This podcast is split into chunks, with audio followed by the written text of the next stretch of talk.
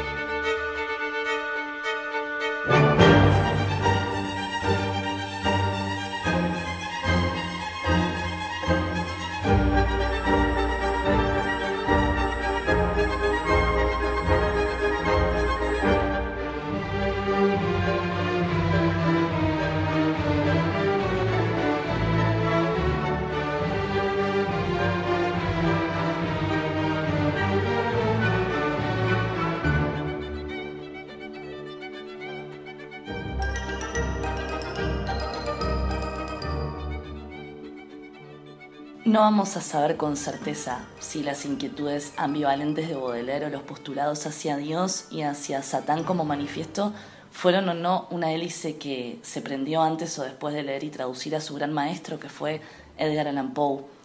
En esas lecturas fue donde Baudelaire encontró palabras como almas gemelas, como él mismo decía, en aquel escritor tomado por el terror y la muerte. Por esto no es extraño que la mayoría de los poemas del autor francés sean en prosa una forma lírica que permite la expresión del yo sin prescindir de la descripción de las atmósferas, los espacios o las circunstancias con una mirada extrañada, asqueada y azul. Por ahí, entre tormentas vastas como la noche, como la claridad, iba aquel poeta despatriado de su propia casa, criado por un padrastro que no lo quiso nunca, expuesto en un París que mutaba su geografía de recovecos y destripamientos, en favor de los amplios bulevares del progreso, donde no había claramente lugar ya para esconderse.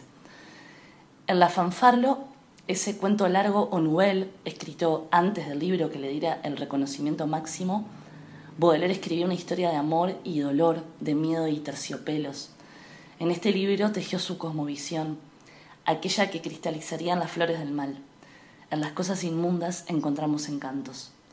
Y no solo eso, también hay en la fanfarlo declaraciones como posturas sobre el universo literario de la época. Es en donde, según el poeta maldito, imperaban las descripciones de los objetos, atravesadas por un cáliz moral. El siempre joven Baudelaire decide patear la comodidad intelectual de entonces en favor de un rupturismo provocador y pueril, poético y narrativo. Un poeta cuya vida, a 200 años de su nacimiento, ha importado tanto como su obra, porque tantos años después, Baudelaire podría ser hoy en día el mismo distinto que fue por aquel entonces, uno que se atrevió a entender la ciencia de todas las astucias.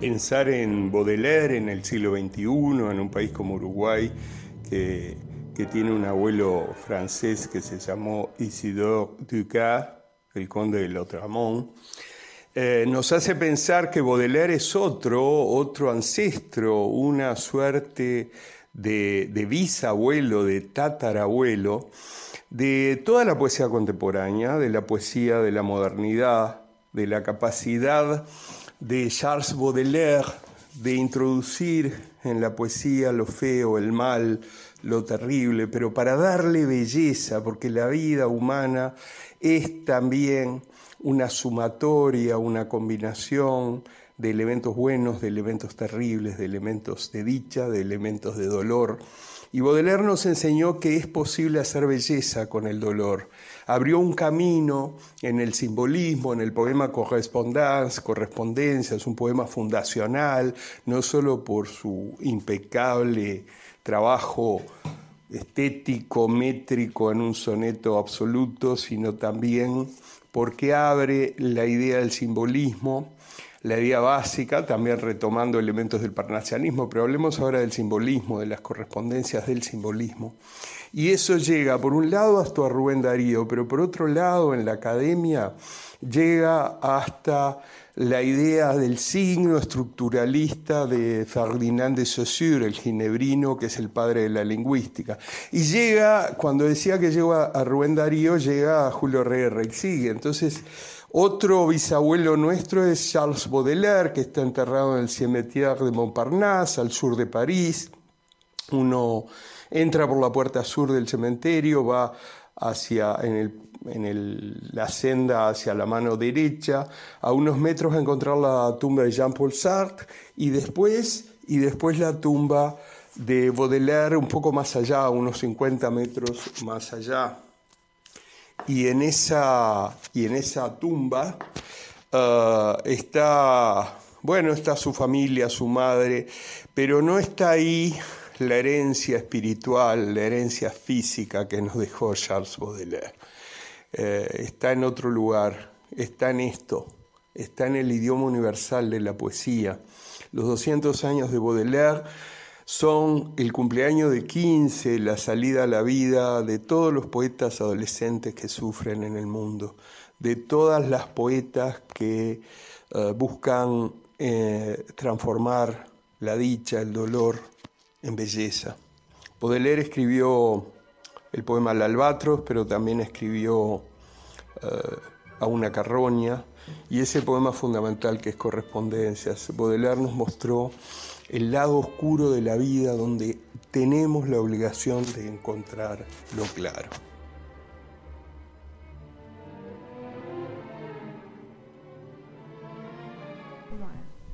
Le seguimos diciendo. Feliz cumpleaños a Charles Baudelaire a 200 años de su nacimiento, así lo hace Ana, que dice Baudelaire tan cercano, a vos que le diste la musicalidad a Zorrilla, formador de la patria, la internacionalidad, la internacionalidad a Lotremont, el gran apatria montevideano, nos diste a nosotros los mediocres y procaces el disfrute de la sutil bondad que hay en la miseria. A vos, Charles, te saludamos desde el otro lado del mundo y desde el otro lado del tiempo santé. Dice Ana, se la juegan los oyentes con los eh, saludos de cumpleaños. María Luisa aclara que era grapa lo que estaba tomando. Baudelaire por eso no viene a nuestra fiestita, esta fiestita que le estamos haciendo. Porque estaba con Bingo Bordoli, es ese. Eh, ahí va, sí, sí, sí, Es que Baudelaire si hubiese sido montevideano era a, grapa con limón. Bueno, claro, nada de ausenta, sí tenés razón. Que nunca falte. Charles levantando el vaso junto a Poe, dice Roberto, feliz cumple Baudelaire, dice Ignacio muy sucintamente. Recuerden que entre todos quienes se comuniquen, cada mensaje es un palazo a la piñata. Vamos a regalar esta hermosa edición de Zorro Rojo de los poemas prohibidos de Baudelaire, los seis por los que le hicieron pagar aquellos 300 francos y que por suerte hemos recuperado de aquel juez moralista, pero muy buen crítico literario, decía Lucía, muy, muy, muy atento lector, que encontró en aquellos poemas tanta obscenidad y tanta inmoralidad, pero porque los había leído con mucha atención, porque los había elegido muy cuidadosamente, pero bueno. Se los pasó a los amigos por WhatsApp, todo. Se viralizaban. Pasaron Carolina Bello y Rafael Curtuasí con sus saludos de cumpleaños para Baudelaire. Le mandamos un abrazo a los dos y ahora Y ahora conversamos con Juan Grompone. ¿Estás por ahí, Juan? Gracias por atendernos. Aquí estoy, aquí estoy. Pero, buenas noches para ti, Juan. Es un placer recibirte en esta celebración. Bueno, ¿es verdad, Juan Grompone, que Baudelaire es tu poeta? Bueno, es uno de mis grandes poetas, es Sí. decir, hay otros, hay otros además, para- sin duda, ¿no? Por ejemplo, Quevedo. Quevedo, bueno. Pero, pero es uno de tus favoritos, así, así es lo has dicho. Mis, es uno de mis favoritos y cuando era joven podía recitar, yo diría que 20, 30, 40 poemas de, de Mal. Hmm. Eh, ¿En traducción o en francés? No, no, en el francés del Liceo Rodó. Ah, eso sí que eh, suena a otra época, perdóname Juan, pero es la verdad, estudiar Bueno, este francés de ese modo. Era el liceo, eh, bueno, ese, ese era, eso era en el siglo pasado y el milenio pasado. Sí, sí, eh, pero bueno, dijiste eh, antes, me lo sabía de memoria. ¿Qué te queda ahora? ¿Por qué Baudelaire sigue siendo uno de tus poetas favoritos? Bueno, por todo lo que transmite, es decir, eh, acá tengo mi ferrocarril como, como siempre suelo tener antes cuando ah, me, me tengo que enfrentar a una radio y acá hay una lista muy grande de poemas fantásticos que tiene du Mal, ¿no? Ujú. Este, yo que sé, Albatros, Correspondance, L'Ennemi, L'Horloge, Los Spleen, en fin, para decir algunos, ¿no? Y luego, Himno a la Beauté, La Charrogne, ¿no? Reversibilité, y en fin. Y uno, pero uno que particularmente recuerdo, que creo que fue el quien me inició en, en Baudelaire, en el culto a Baudelaire, fue la invitación au voyage. La invitación al viaje. Lo oí recitado en el Solís por Jean-Louis Barrault.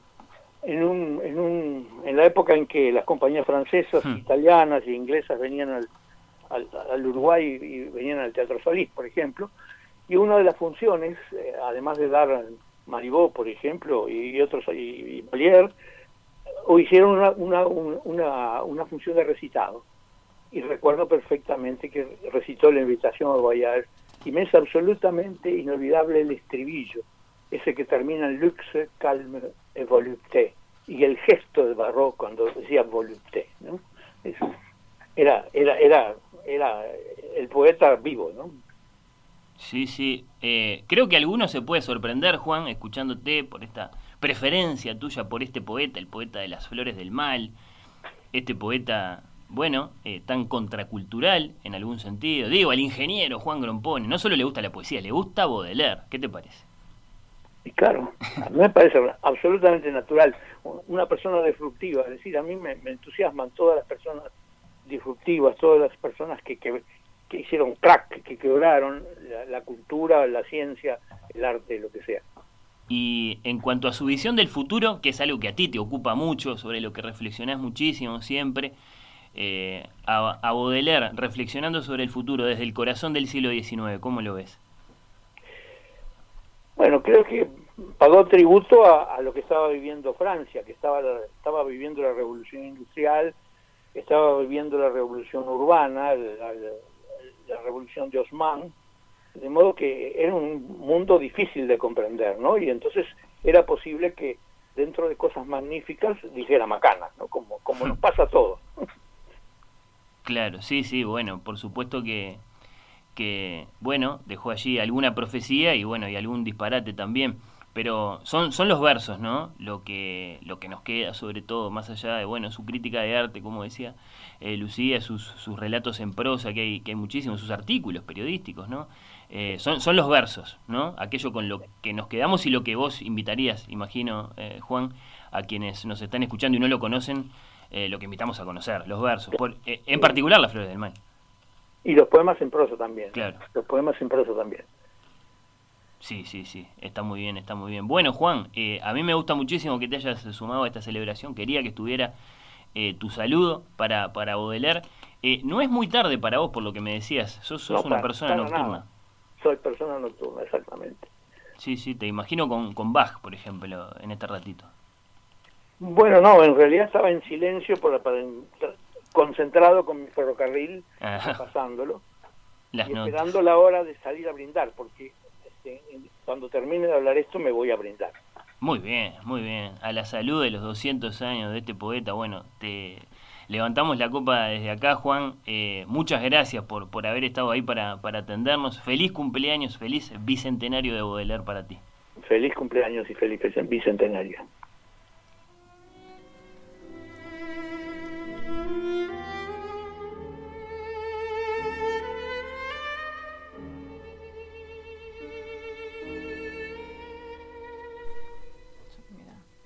Bueno. primera vez.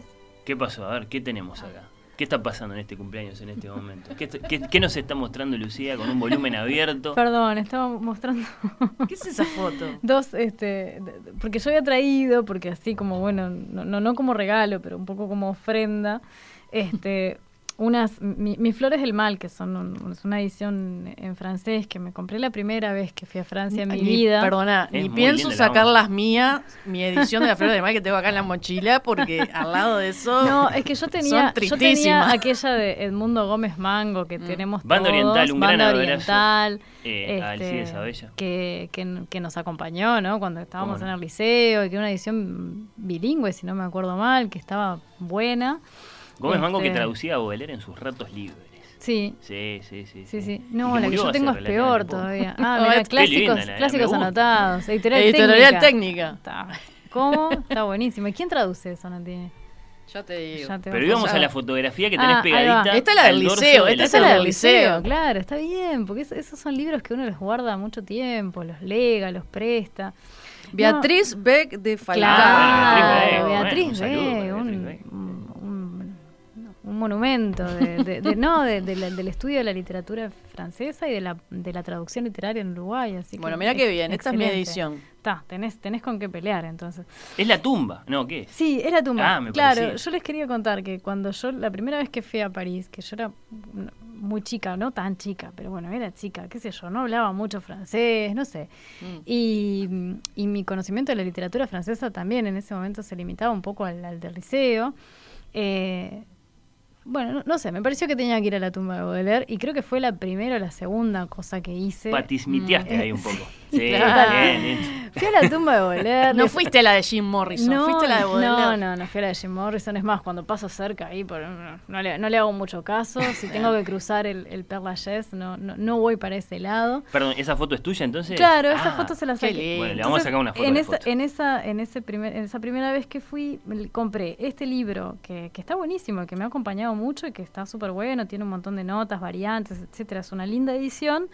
Este, la compré, no sé, tirada en la calle en algún lado y porque era obviamente es un libro usado y saqué esta foto este que tiene la particularidad de que la tumba de Baudelaire en realidad está en el digamos en el ¿cómo se dice esto? el mausoleo de la familia Opic, ¿no? Que es la familia de- del, del odiado padrastro. Entonces, la gente va en, en- en- en peregrinación, un poco como fui yo a mis 20 años, pero a la, a la tumba de este, los Opic, y ahí uno tiene que buscar en, en la estela el lugar donde Yo no dice entiendo cómo no lo el mudaron nombre, a Carlito. el nombre de Charlotte.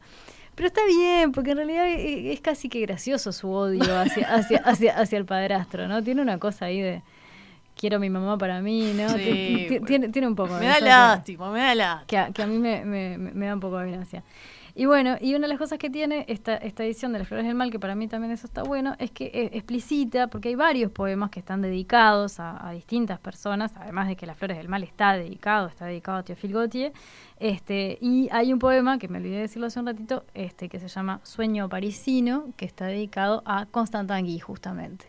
Este, que es un, es un muy lindo poema para el que lo quiera ir a, ir a leer. Merecida dedicatoria. Emborrachémonos juntos de vino y de poesía, dice María que le manda un precioso saludo. No te ocultes en tu templo, el de la naturaleza de columnas vivas y palabras confusas. Bueno, un precioso saludo de cumpleaños para Baudelaire. Otro más de los muchísimos que han llegado desde la audiencia. Bien Lucía poniendo la bandera de Peñarol sobre la tumba de Baudelaire, dicen acá.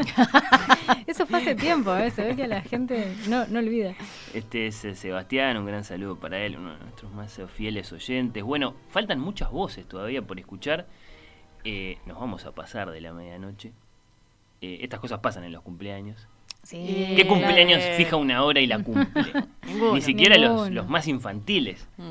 Eh, No, si se está pasando bien, sí. la hora de finalización necesariamente se, se tiene que, que ir postergando.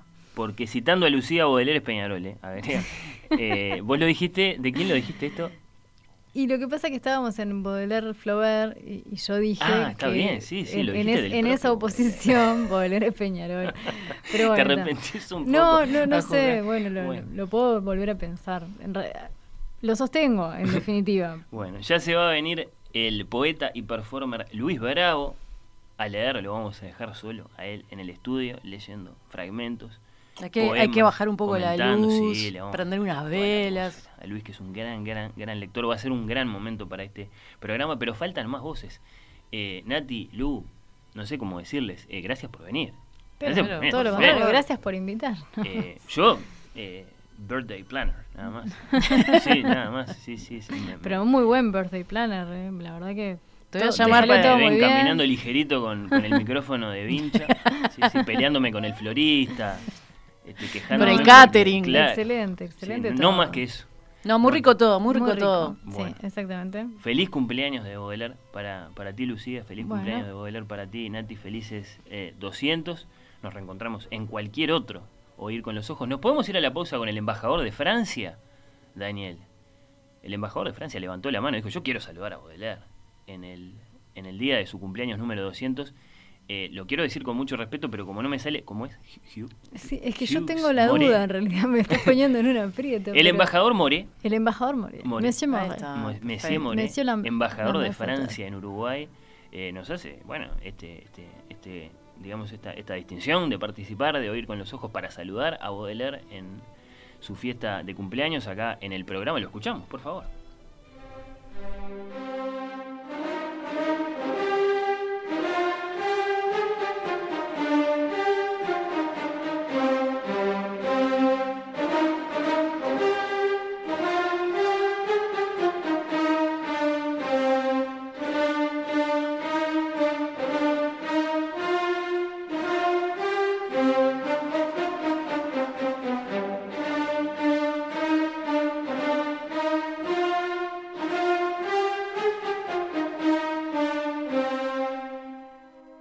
Entonces, ¿qué representa Baudelaire para Francia? Es una pregunta difícil a pesar de su aparente simplicidad. Como diplomático, como embajador de Francia en Uruguay, sé que intereses represento en nombre de Francia en Uruguay. Puedo describir en pocas palabras el contenido de mi misión de representación, pero un poeta. ¿Puede un poeta representar algo más que a sí mismo? Es su obra la representación de, sus- de su país. ¿Puede el poeta identif- identificarse con su país? ¿Puede identificarse su poesía con la cultura, el espíritu, en el sentido más fuerte de la palabra de Francia? En realidad, su pregunta plantea un número infinito de preguntas. En primer lugar, ¿cómo decirlo? La oficialidad, la representación oficial en el sentido institucional y académico de la palabra. Baudelaire es lo contrario de la institución establecida y conformista. Recuerde las famosas palabras de Verlaine sobre Baudelaire, el poeta maldito. La palabra de Verlaine es magnífica, es una citación casi metafísica del poeta en, en una situación de maldición radical. Además, ya no sabemos si es Baudelaire quien está maldito o si es la sociedad la que lo maldice. En las flores del mal hay mucha maldición, además, maldición de Dios, de los placeres, del amor, de la muerte, del cuerpo. Muchos de los poemas de Baudelaire terminan en el exilio, en la decadencia, en la corrupción, en la descomposición. Lo que es terrible en el momento de la publicación de Las Flores del Mal en 1857 es su condena. La justicia francesa condena a Baudelaire a una multa de 300 francos y censura la publicación de seis poemas considerados contrarios a la moral pública. La Francia de la segunda mitad del siglo XIX maldice entonces al poeta y su obra, porque Baudelaire rompe con el orden establecido, rompe con su familia, con su entorno, con la burguesía, vive al margen, dilapida su herencia, sus amores son amores con prostitutas, fuma opio. Así que, para Francia, al principio, Baudelaire es un poeta rechazado.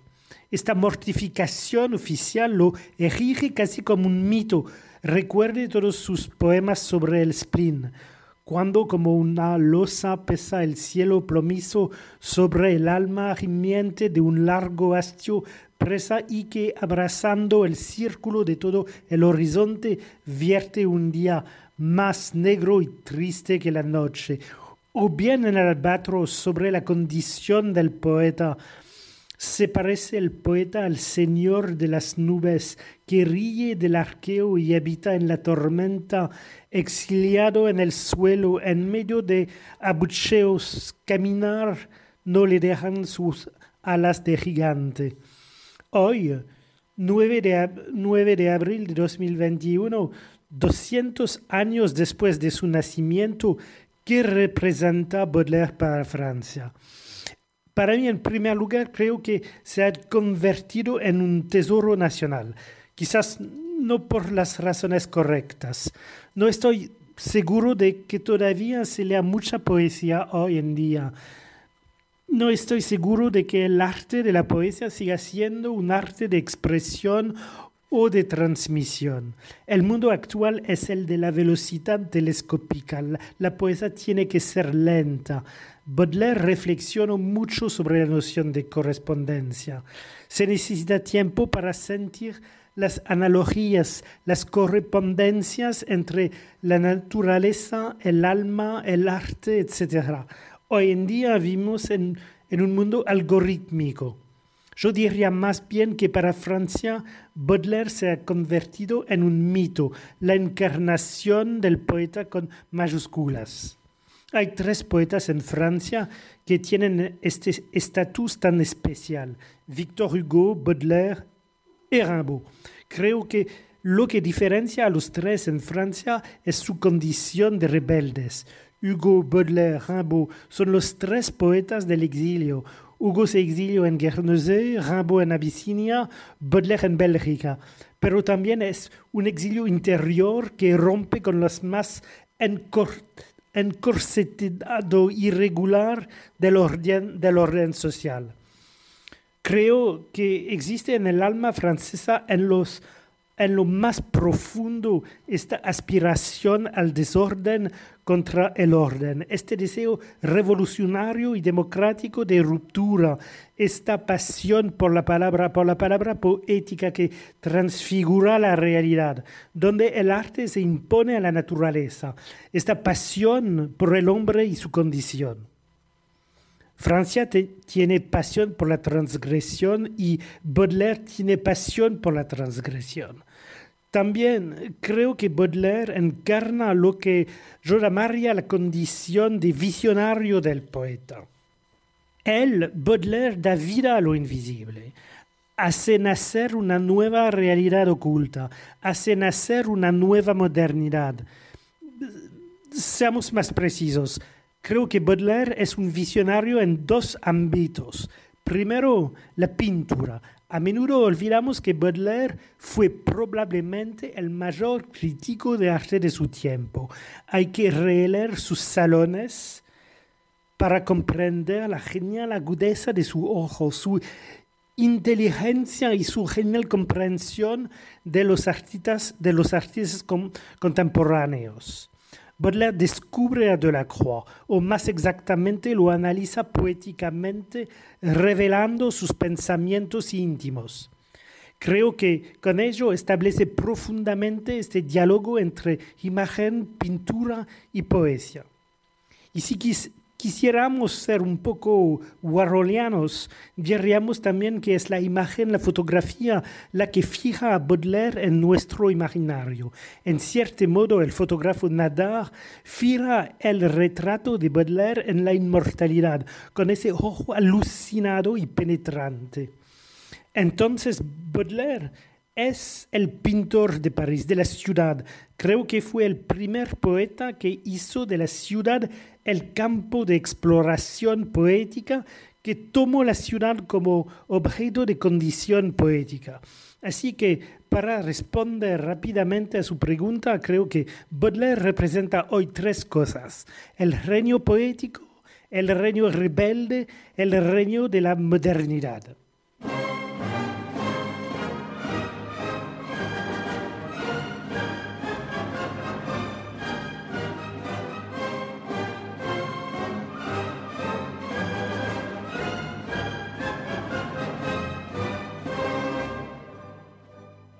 Que se pierde cuando no se sabe leer ni hablar francés.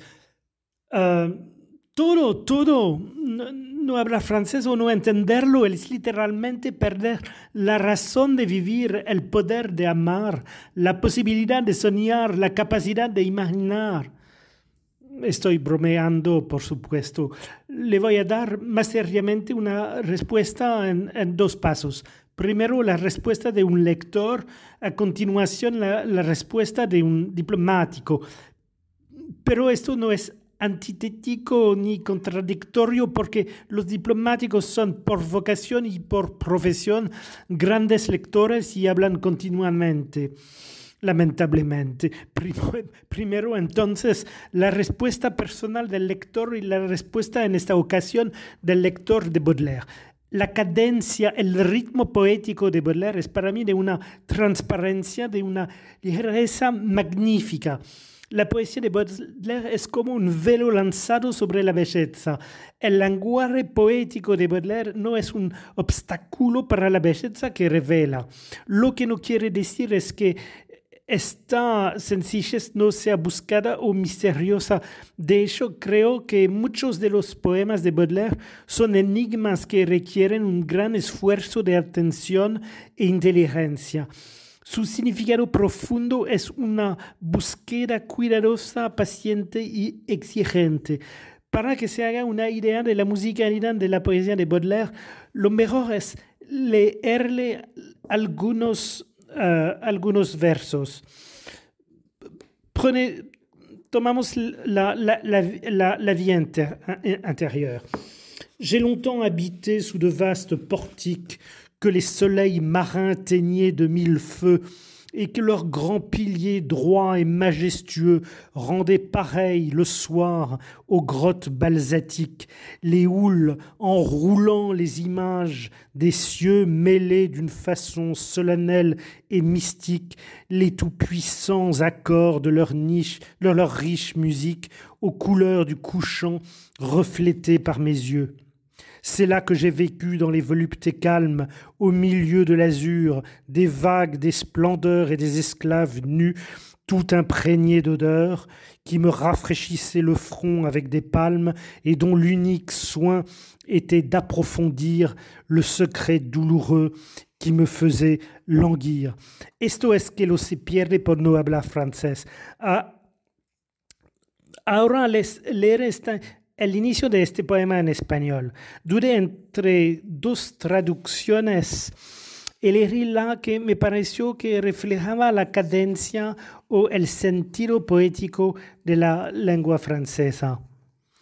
Mucho tiempo he vivido bajo porticos vastos que los soles marinos de mil fuegos tenían y sus grandes pilares firmes y majestuosos parecían de noche como grutas basálticas, las olas empujando las celestes imágenes de mística y solemne manera entremezclaban los acordes potentes de su música rica, los tintes del ocaso reflejado en mis oros, etcétera, etcétera.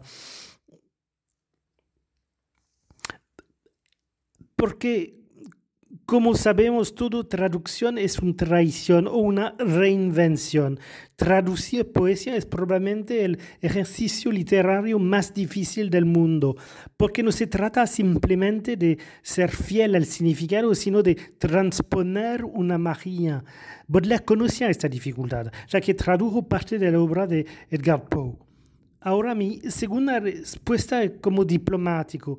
Francia defiende el francés, o más exactamente defiende el multilingüismo en el marco de la francofonía, que no es exactamente lo mismo. Francia no defiende una lengua, sino que promueve las lenguas, porque la diversidad de nuestro patrimonio lingüístico es una riqueza para la humanidad.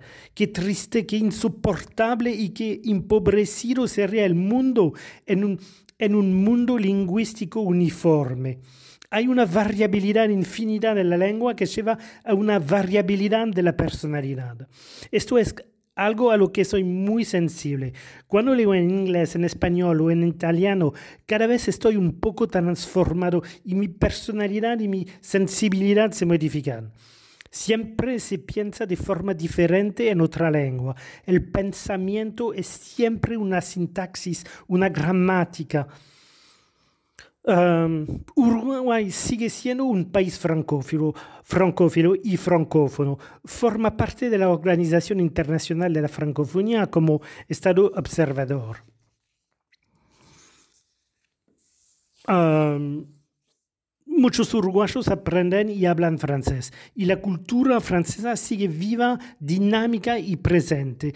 La prueba de ello es el magnífico homenaje que ustedes rinden en esta noche a Baudelaire. Desde hace dos años impulsamos un proyecto para introducir el idioma francés en la enseñanza primaria pública uruguaya. Es un éxito y espero que este programa experimental sea apoyado por las autoridades educativas de la ANEP.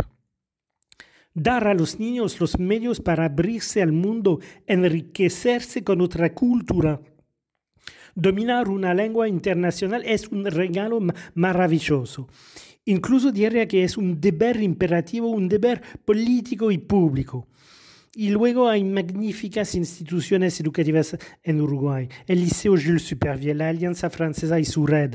Los colegios que tienen una certificación del Ministerio de Educación francés, como el Colegio Santo Domingo o el Instituto Uruguayo Argentino de Punta del Este. También a nivel universitario, en la UDLAR en particular. Seguramente Lucia Campanella puede hablar sobre ello. Y además está el Instituto Pasteur de Montevideo, que a veces también enseña de la vida en francés.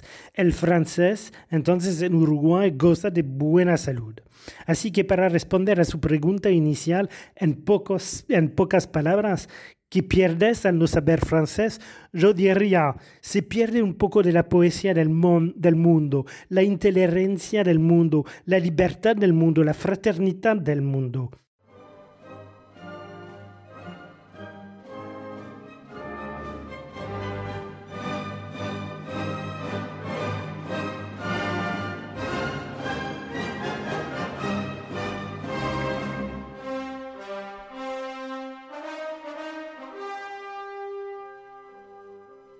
Deseo terminar sobre una sorpresa. Baudelaire también es el gran poeta del vino.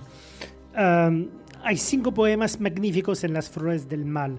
El alma del vino, el vino de los traperos, el vino del asesino, el vino del solitario, el vino de los amantes. Por ejemplo, cantaba un día el alma del vino en las botellas, hombre, hacia ti yo envío, oh tú, desheredado en mi cárcel de vidrio y con mis lacres ojos una canción de luz y de fraternidad. O bien el siguiente, de este, de este modo la frívola humanidad cruzando rueda el oro del vino deslumbrante pactolo canta por el gaznate del hombre sus hazañas y reina por sus diarivas cual los reyes de veras. Y para celebrar el bicentenario del nacimiento de Baudelaire, la bodega Garzón producirá una edición limitada de su gran vino Balasto. El nombre no ha sido aún totalmente definido. Cuvée Baudelaire, Las Flores del Mal. Espero que la presentación de esta maravillosa edición podrá realizarse en Francia rápidamente en el mes de septiembre. Hay una historia muy profunda entre Francia y Uruguay en materia de vino. Yo creo que Eso explica la profunda razón de la elección personal y poética de Alejandro Bulgaroni y la bodega Garzón para celebrar a su modo a uno de los más grandes poetas franceses, Baudelaire. Se lo agradezco especialmente. Muchas gracias.